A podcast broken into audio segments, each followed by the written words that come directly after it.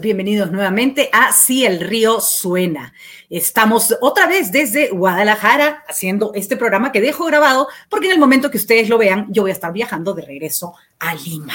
Y hemos decidido hablar de un tema que por supuesto no va a perder vigencia eh, en, los días, este, en estos días en que, en que vamos a dejar grabado el programa y que siempre tenemos que estar revisando. Y es que vamos a conversar con el exministro de Salud, el doctor Oscar Ugarte, sobre cómo va el eh, progreso de la lucha contra el COVID en nuestro país y sobre estas nuevas variantes que han aparecido en el mundo, específicamente la variante Delta, y cuánto cuán preocupados deberíamos estar en nuestro país. Así que le damos la bienvenida al doctor Oscar Ugarte, que nos ayuda un poco a ver el panorama completo. Doctor Ugarte, ¿cómo está? Qué gusto tenerlo nuevamente. Muy buenos días, Patricia. Muchas gracias por la invitación. Este, sabemos que estás en actividades fuera del país, pero que pronto ya te tendremos aquí y muchas gracias por, por esta oportunidad. No, es importantísimo hablar con usted, doctor Ugarte, porque hay que decirlo, fue el artífice del inicio de esta vacunación masiva, que hay que reconocer con todos los desaciertos que tiene este gobierno, ese no ha sido uno. Es decir, el gobierno puede haber cometido algunos errores en materia de salud, pero básicamente sigue con un plan de vacunación que es efectivo. Eh, pero queríamos preguntarle sobre el futuro, sobre cómo ve el avance de esta lucha contra el coronavirus y sobre todo la dos temas que preocupan a nivel mundial. Como sabemos, este es un tema en el que lo que ocurre en el mundo es una, un espejo de lo que puede ocurrir acá. La, variante Delta, que es una preocupación en, Europa y en Norteamérica, y por otro lado, la, este, la llamada tercera dosis, que hay una discusión fuerte al respecto, si conviene poner una dosis de refuerzo o más bien arrancar con la vacunación de los más jóvenes. Vamos por lo primero, doctor Ugarte. ¿Cómo ve el proceso vacunatorio en el Perú y sobre todo cómo vamos a enfrentar esta nueva variante que no es predominante en nuestro país? Este, eh, estamos evolucionando positivamente, eh, es decir, eh, todos conocemos cómo fue el inicio de la primera ola que nos cogió sorpresa no solo a Perú, sino a todo el mundo. a nosotros nos tocó entrar en marzo del año pasado, 2020, y fue una cosa incontrolable, toda esa primera ola eh, su punto más alto fue en julio este, y principios de agosto del año pasado y luego empezó a decrecer eh, con una secuela de muchísimos fallecidos, lamentablemente. Y el punto más bajo de la primera ola fue noviembre.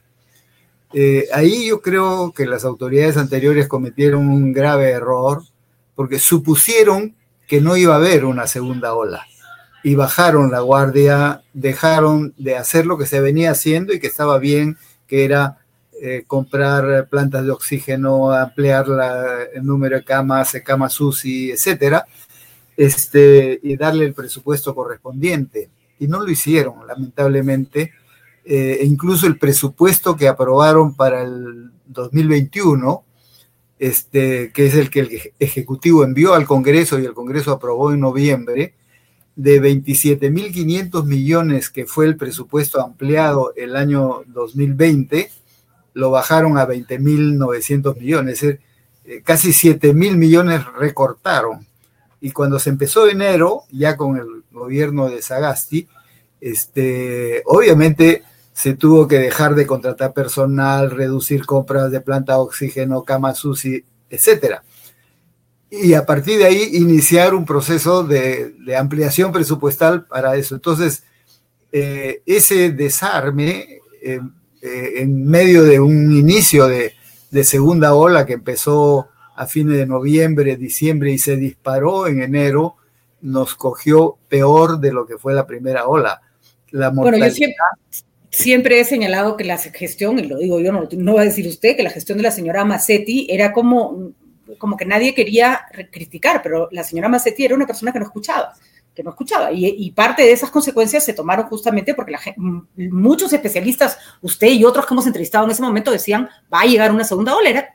Si había pasado en todo el mundo, ¿por qué no iba a pasar acá? Y sin embargo, no, era, obvio. Sin embargo, no se tomaron esas, esas precauciones. Ahora, claramente, doctor Ugarte, la vacunación le ha dado un respiro al mundo, le hago un respiro al Perú. No, no se soluciona el tema, pero lo que sí mejora es que no hay tanta gente enferma. Igual se muere gente, pero entonces ya no tenemos la saturación de la demanda de oxígeno ni la saturación de las camas UCI en los hospitales. Eso está funcionando. Eso está funcionando eh, felizmente porque para medir nomás algunos indicadores, ¿no? Como, como déficit de oxígeno, que es el insumo más importante, obviamente, cuando los, los enfermos pasan a una situación moderada o grave que requieren este, oxígeno de, alto flujo que exigen camas UCI, etcétera. Eh, a inicios de la segunda ola, en enero, el déficit de oxígeno era 110 toneladas día. Y, esa ausencia de oxígeno era muertes, lamentablemente. Así es. Pero en enero estaba recién empezando y la segunda ola subió enero, febrero, marzo, a fines de, de marzo, que estábamos en la cúspide, el déficit había crecido a 150 toneladas día. Recién en abril empezó a modificarse la curva. ¿Por qué? Porque se ampliaron las plantas de oxígeno y a la vez la curva empezó a decrecer y por lo tanto la demanda eh, se redujo. Eh, el incremento de oxígeno durante esos primeros tres meses fue uno por mayor cantidad de plantas de oxígeno sin duda, eh, algunas donadas, otras compradas en un proceso muy acelerado. También se importó oxígeno, se recibió donaciones muy importantes. Sauder ha donado 2.500 toneladas, la Sociedad Nacional de Minería 1.000 toneladas, pero el Estado compró también más o menos 1.000 toneladas, eh, un poco más, 1.300, 1.400 toneladas, tanto de Chile como de Ecuador. Entonces, la oferta creció y la demanda empezó a decrecer a partir de este, abril. Eso hizo que en mayo la, eh, digamos, el, déficit se haya reducido a 50 y a partir de junio, y con mayor razón julio y estos meses, ya tenemos superávit. Superávit. Este, y, eso hay que decirlo, muchas personas fallecieron porque al no poder colocarles oxígeno a tiempo, el daño a los pulmones creció y ya no había mucho que, mucho que hacer. Es una, es una tristeza, pero esa ha sido la realidad. Ahora, ¿no? con respecto a las a las variantes, la, gran preocupación es que venga una variante para la cual de pronto la vacuna no sea totalmente efectiva, ¿no es cierto? Y que también no estemos alcanzando los niveles de vacunación óptimos. Em, ¿Cómo vamos, no? A ver, eh, efectivamente las variantes plantean escenarios diferentes, ¿no es cierto? Eh, todas las vacunas que se están utilizando ahora, Pfizer, Sinopharm, AstraZeneca, este, incluso la Sputnik, que ahorita está cuestionada por esta decisión de la Organización Mundial de la Salud, este, han sido producidas antes de las variantes. O sea, han sido producidas cuando el escenario era el, virus clásico. Este, se han mostrado, digamos, ya retrospectivamente cuán bien funcionan o no frente a las nuevas variantes y han venido funcionando, incluso frente a la Delta, que hasta el momento es la más eh,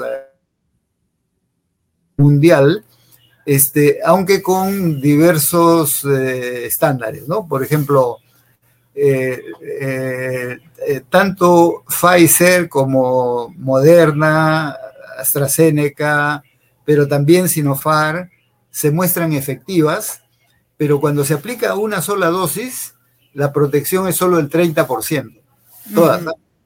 Cuando se aplica dos dosis, recién sube a más de 80% la protección de las personas. Entonces, la primera consecuencia, la conclusión es, hay que vacunarse completo. cuando, cuando uno se vacuna solo este, a medias, eh, a medias no, no funciona, no, no sirve. Por ahí un este, grupo hay un grupo, eh, doctor Ugarte, que eh, más difícil de alcanzar eh, y curiosamente puede ser el grupo más vulnerable. En zonas rurales tenemos dos problemas, la accesibilidad, que es complicada, ¿no es cierto? Y también la idiosincrasia de gente que desconfía de la medicina occidental o a la que le han llegado más eh, rumores sobre la efectividad o los problemas de la vacuna sin que haya habido, hay que decirlo, una campaña que contrarrestre la, contrarreste la, desinformación. Este, se ha intentado, pero no, creo que los gobiernos regionales tenían una, chamba ahí que no todos han hecho de manera efectiva, ¿no? Em, ¿Va a ser un problema? Es verdad que también son a veces son comunidades más aisladas que no tienen tanto contacto con el resto de la población y eso los puede mantener un poco más a salvo, pero ¿se tiene que hacer doble esfuerzo ahí?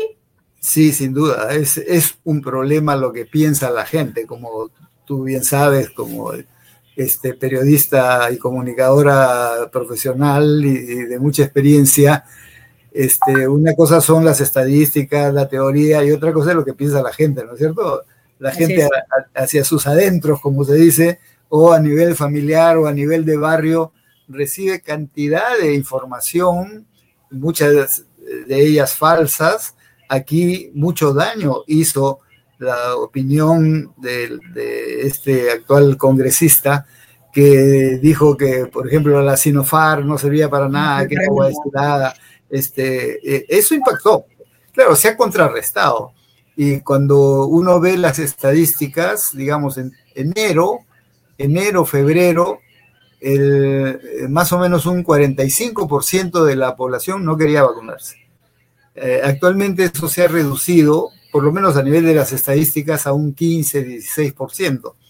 Ahora, y, y, lo que va a funcionar probablemente, doctor Ugarte, es la presión social, ¿no? Hay gente que dice se está incurriendo en actividades discriminatorias yo pienso, bueno, uno toma una decisión y toda decisión acarrea consecuencias, ¿no es cierto? Y la sociedad tiene todo el derecho del mundo a decirle a una persona, perfecto, yo no te voy a obligar a vacunarte, pero ojo, no puedes entrar aquí, no puedes participar acá, ¿no es cierto? Tienes que mostrarme tu vacunación para interactuar con el mundo, por lo menos hasta que esto se controle, ¿no? Claro, hay una responsabilidad social, sin duda. Este, y efectivamente, sobre eso se actúa con, digamos, el mensaje, la información para convencer, pero también con la práctica. Es decir, mucha gente se ha convencido cuando ha visto que, muchas personas, la mayoría de las personas, a, decir verdad, está yendo a vacunarse, que no les pasa nada, que no tiene efectos secundarios, que no hay lo que le dijeron, que el chip, nada de eso, ¿no es cierto? Eh, y se convence y participa. Eh, eso desde el punto de vista, digamos, de, de la percepción general de las ventajas de la vacuna, es un proceso que sigue avanzando.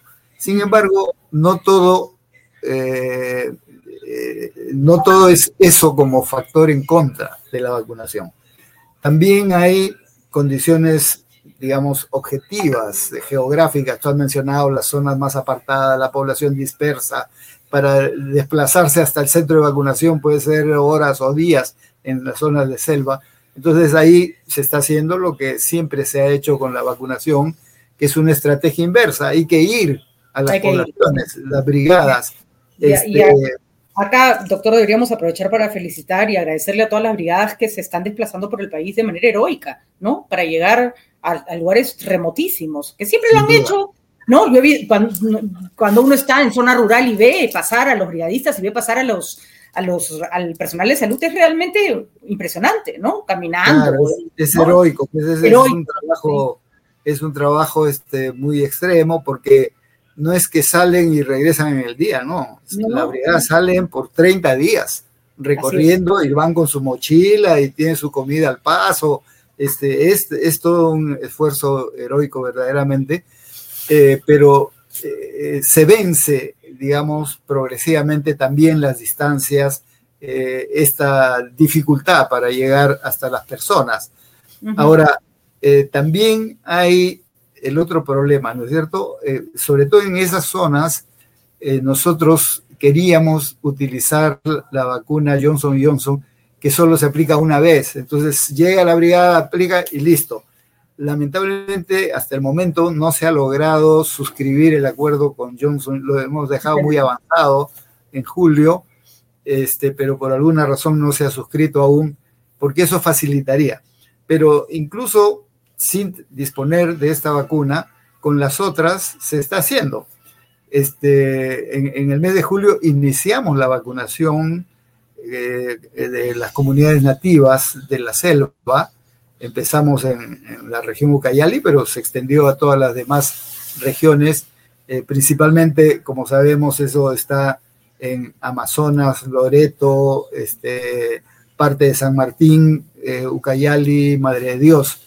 ¿No? Fundamentalmente, pero también hay poblaciones dispersas en la sierra. Este, y también requiere esta estrategia de brigadas que se desplazan para vacunar.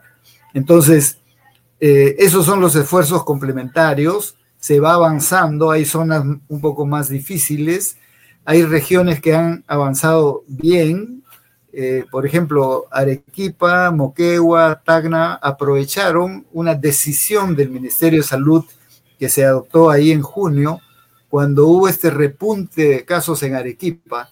Así es. Eh, todo el país estaba descendiendo y Arequipa subió. Y algunos incluso dijeron, la tercera ola. Nosotros dijimos, no, no es la tercera ola. Hay repuntes así, a veces regionales, hay que actuar ahí. Entonces enviamos vacunadores, ampliamos mayor cantidad de vacunas, médicos, enfermeras para trabajar en los hospitales en el primer nivel, etcétera, y se aplacó Arequipa. Pero en esa oportunidad parte de la estrategia fue ampliar la vacunación en, no solo en Arequipa, sino en todo ese corredor Arequipa, Moquegua, Tacna, que, que es tan fluido, ¿no es cierto? Y efectivamente los gobiernos regionales, unos más, otros menos, de estos tres avanzaron. Tacna, por ejemplo, avanzó rapidísimo. Lo de Tacna es un ejemplo, ¿no? Es un y claro, tiene, tiene a favor que, digamos, el 90% de la población de Tacna está concentrada en la ciudad, ¿no es cierto? Y su población rural es menor, no es así Arequipa, que es 70-30, o Moquegua, que tiene otra proporción, pero aprovechar. Además, Tacna tiene esta urgencia de normalizar sus relaciones con Chile y saben que en la medida en que no haya una vacunación extendida, eso no va a ocurrir. Ahora, doctor Ugarte, finalmente la, eh, las variantes, gracias a Dios, se están pudiendo controlar con la vacuna, así que mientras se extienda la vacunación vamos a estar protegidos. Y ha habido toda esta discusión mundial sobre la necesidad de una tercera dosis. Se decía que en realidad la planteaban los laboratorios con fines más comerciales que reales. Y en Estados Unidos, por ejemplo, se ha decidido que la tercera dosis se aplica a personas vulnerables, pero que se avance en la vacunación con grupos etarios menores. Eh, e, eso también tendríamos que hacer nosotros, es decir... Eh, Sin duda, eh, Patricia, la prioridad está en seguir vacunando a todos los grupos etarios que todavía no se han vacunado. Eso es lo principal, incluyendo los chicos, ¿no? Y ya está autorizado que se vacune eh, de 12 a 17, que es toda la población escolar de secundaria, digamos, este, y habiéndose vacunado ya en gran medida, primero porque se priorizó zonas rurales y luego por grupo de edad a los maestros, ya casi los 600 mil maestros están vacunados. Primero fue los rurales, ahora se está vacunando a los urbanos por grupo edad. Este, si se termina de vacunar a los chicos de 12 a 17 como está previsto de aquí a fin de año, no hay ninguna razón para no iniciar la presencialidad escolar o la semipresencialidad en forma gradual. En las zonas rurales ya se está empezando, pero en las zonas urbanas, si bien ahorita hay experiencias pilotos, se puede planificar de forma general de enero en adelante. Entonces, eh, tenemos vacunas suficientes, nosotros dejamos eh, firmados contratos por 98 millones de dosis. Ahorita se ha paralizado los 20 millones de eh, Sputnik V. Este, por esta razón que la Organización Mundial de la Salud ha descubierto que no están cumpliendo con las buenas prácticas de manufactura, pero aún eso quedan 78, que es más que suficiente para vacunar a, toda la población. Este, se está concretando gestiones que se hicieron también meses atrás y el actual gobierno eh, ha continuado. Por ejemplo, se ha, ya con, el actual gobierno se ha firmado un nuevo contrato con Pfizer, que aparte de los 32 millones para este año, eh, se ha acordado 35 millones para el 2022, hablando de esto de la tercera dosis o, o la revacunación de la gente. Y con Moderna, también para el próximo año, por 20 millones más. Entonces, vamos avanzando bien. su evaluación de, la, gestión del, ministro Ceballos es positiva entonces. Sí, eh, eh, él aceptó la sugerencia, mantengan a los equipos técnicos, entonces están los viceministros, están los equipos técnicos. Claro, recién están haciendo cambios. yo creo que prematuramente, pero en fin, cada gobierno puede decidir, esperemos que eso no, no, signifique un bajón, pero creo que estamos en condiciones como país para eh, postergar eh, al máximo este riesgo de tercera ola, pero ahí necesitamos dos estrategias eh, bien firmes. La primera es un comportamiento social responsable. o sea, No depende del gobierno, principalmente depende de, nosotros, ¿no es cierto? Este, lavado de manos, mascarilla, doble mascarilla, este, distanciamiento social, eh, eso hay que mantener. Eh, hay algunas disposiciones del gobierno que son un poco contradictorias, porque han abierto los estadios, han abierto las playas y no, no concuerdan, digamos, con el riesgo de una tercera ola, ¿no es cierto? Este, pero la otra gran estrategia es vacunar. Estamos avanzando bien. Este, yo creo que no hay que ponerle freno a las regiones que van avanzando y creo que esa contradicción que ha surgido entre el Ministerio de Salud no avances, no avances porque los otros están atrasados, no tiene sentido. sentido. Incluso si hay gente que no se quiere vacunar y si avanzas con los que se quieren vacunar, entonces estás este, cumpliendo una Así es. Y, protegiendo al no vacunado, porque hay menos posibilidades de que se enferme, ¿no? Este, Exactamente. y, y, por lo tanto yo lo que recomiendo es sigamos vacunando, no, no importa. Eh, además, además, apliquemos estrategias para que los que están rezagados avancen. Además, no, se debería perder ni una sola vacuna porque se vence y, porque no puedes avanzar en grupos etarios. ni una vacuna debería perderse. ahí sales y vacunas a cualquiera que te quiere poner el hombro y, ya está, ¿no? No, no hay. No, hay este, completamente de acuerdo, esa es la lógica. Ojalá que no siga esta contradicción entre que el ministerio quiere que todos caminen parejito y hay regiones que quieren avanzar, no, que avancen. Eh, porque, porque no falta vacunas y, por lo tanto, eh, tanto más eh, vacunados, este, tanto más vidas salvadas, ¿no? E, esa es, esa es la consigna y creo que con eso deberíamos caminar. Muy bien, doctor Ugarte. Entonces, si seguimos y que si el gobierno corrige algunos aspectos, tendremos la posibilidad de que nos llegue una tercera ola mucho más preparados, cosa que no nos ha ocurrido en las anteriores. Y bueno, ya nos merecemos un poco de calma y nos merecemos un poco de, ¿no? de este coronavirus. Le agradezco muchísimo haber participado con nosotros en este programa y, por supuesto, siempre lo tendremos pendiente para más consultas.